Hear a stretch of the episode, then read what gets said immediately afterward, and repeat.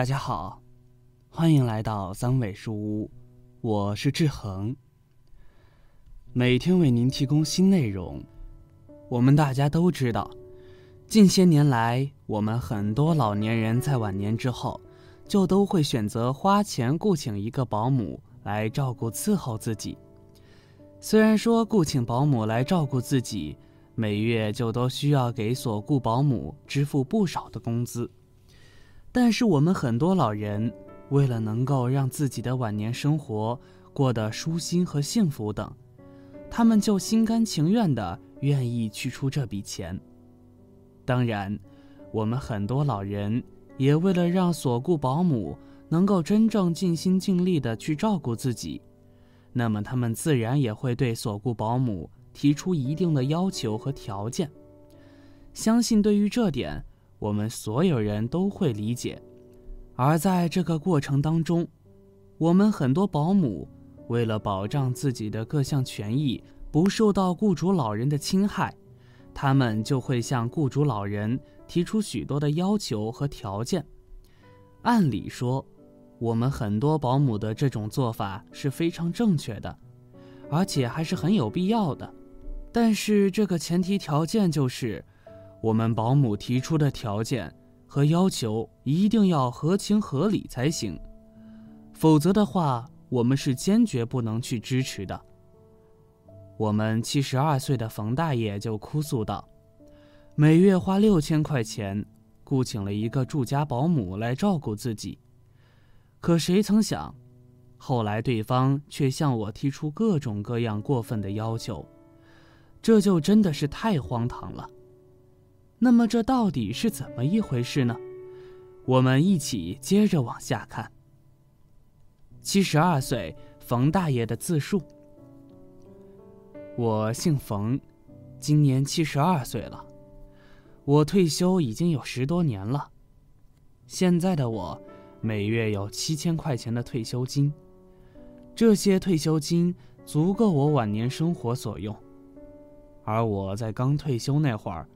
别的老人就都让我跟他们一起去养老院生活，或者是跟他们一起抱团养老什么的，但我却并没有这么做，而是老老实实和老伴两个人一起过着居家养老的晚年生活。说实话，和老伴在一起的日子，才让我真正体会到了什么是真正的幸福晚年生活。当然，我也非常珍惜。晚年和老伴在一起的日子，原本我还决定余生就和老伴两个人一起白头偕老呢。可是三年前，我的这种美好愿望，却最终以老伴的因病去世而彻底的告吹。老伴去世后，我就想着去两个子女家里去居住和生活。当时我的想法也是非常的简单，那就是。我和老伴两个人，除了辛辛苦苦把他们两个拉扯长大成人，而且还帮助他们两个成了家，那么现在也该轮到他们两个来为我养老了。虽然我的想法是一点问题都没有，可是当我真正分别在两个子女家中居住和生活之后，我才发现，这所有的一切都只是我的一个美好愿望罢了。而现实情况却是，两个子女不知道是自己确实有难处，不能为我尽心尽力的养老，还是两个子女压根就不想为我来养老。反正我的养老之路就是并不顺利。说白了，就是我晚年准备让两个子女来为我养老这一愿望，最终就是以失败而告终。后来我看靠两个子女来养老这条路根本就走不通，于是我就只能选择重新回到自己的家中。回到家后的我，当时每天都在为自己以后养老问题而忧心忡忡。虽然我还有一定的独立自主生活能力，可我毕竟已经是一个七老八十的老人了。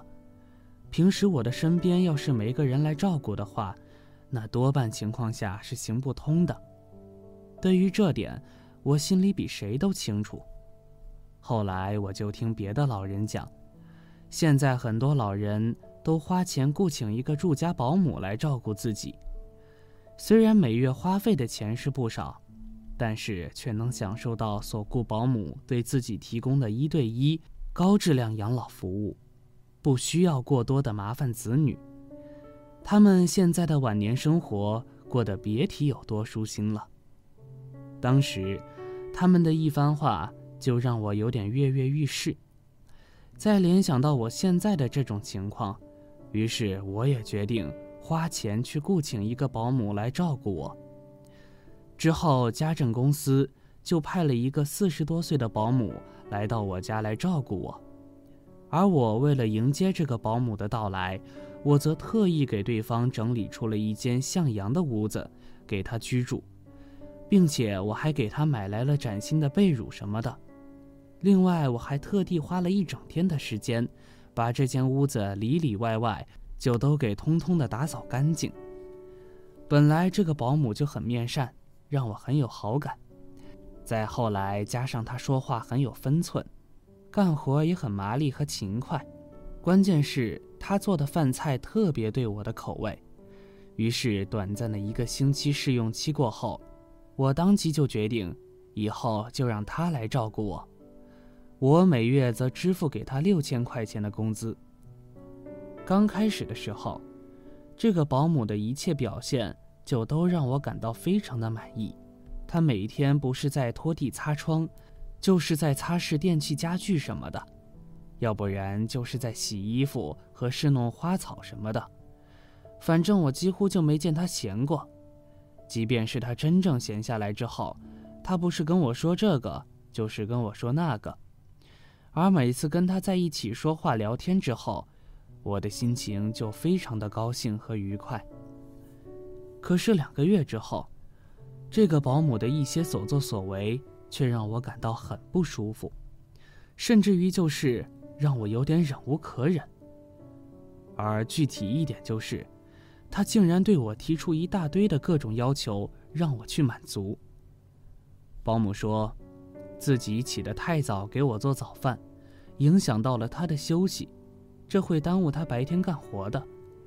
于是他就让我以后每天早上都去外面吃早餐。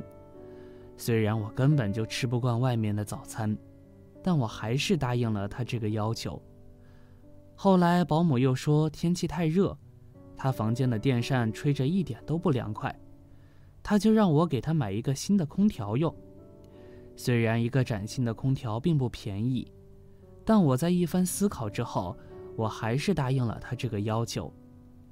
再后来，保姆又说自己的老家、老乡等人都在这座城市工作上班，每到周末。他们就想在一块聚聚、玩玩、吃吃饭什么的，但却没有一个固定的场所。他就想以后周末带着老乡到我家来。考虑到打工人的不易，我就同意了。结果每到周末，保姆的老乡一大群人就都纷纷来我家聚会。期间去买菜和饮料一类的所有花费，就是从我给他的生活费当中出的。虽然保姆给我提出这么多要求，就是一点都不合理，但我更多的就是考虑到，如果我答应他这些要求了，以后就能换来他对我的各种尽心尽力的照顾，这也没什么。可让我怎么也没想到的就是，而接下来他又向我提出了一个更加过分和荒唐的要求。一天，这个保姆对我说。他让我每月再给他涨一千块钱工资才行，我就对他讲，本身我之前每月给他六千块钱的工资已经够高了，他怎么能够让我再给他涨一千块钱工资呢？可他却说什么我不管，反正你要是不给我涨工资的话，我以后就不好好照顾你，你看着办。可是我这次却没有答应他这个要求，结果在后来的一段时间里面。这个保姆不是每天睡觉，就是在玩手机，家务活也是胡乱的应付我，有时候做的饭菜还不熟，我怎么也没想到，一直以来我的各种忍让退步，却换来这么一个结果，这可真是是可忍，孰不可忍。于是我在第一时间就给家政公司打起了电话，让他们把这个保姆给我打发了。我不顾他了。在那之后，我就再也不敢轻易的去雇请什么保姆了。而对于以后的养老问题，我就只能另寻他法了。看完冯大爷的故事，志恒觉得，在对这个保姆问题上面，冯大爷已经做得足够可以了。即便从一开始的时候，对方对他所提出的各种要求是非常过分的，但即便如此，他依然还是满足了对方所提出的各种要求。可对方不仅不懂得去好好的报答他。反倒还把他的这种行为当成了一种软弱可欺和胆小怕事等，以至于后来，这个保姆就又一次向他提出了更加过分和荒唐的要求。只是这次冯大爷却并没有惯着他，而是态度非常坚决地把他予以辞退。这就叫忍无可忍，无需再忍。其实，作为一个保姆来讲的他，如果说，他就是真的想要维护自己的切身利益，不受雇主老人的伤害，或者是想在雇主老人的身上争取到更多的经济利益，他们这种心情我们可以理解，我们也支持他们的这种做法。但是这并不代表说他们就此可以不讲一点的法律道德和不去遵守相应的职业操守等，自己想干什么就去干什么，这是肯定不行的。如果说我们的保姆非要去这么做的话，那么我们的保姆在更多时候就很有可能会就此而断送掉自己的保姆职业生涯。以后还有哪位雇主还敢去雇请我们呢？好了，这篇文章到这里就结束了。建议大家一定要发给身边所有的中老年朋友们看看，也不要忘了右下角点击订阅。和志恒相约，每天不见不散。我们一起成长，一起幸福。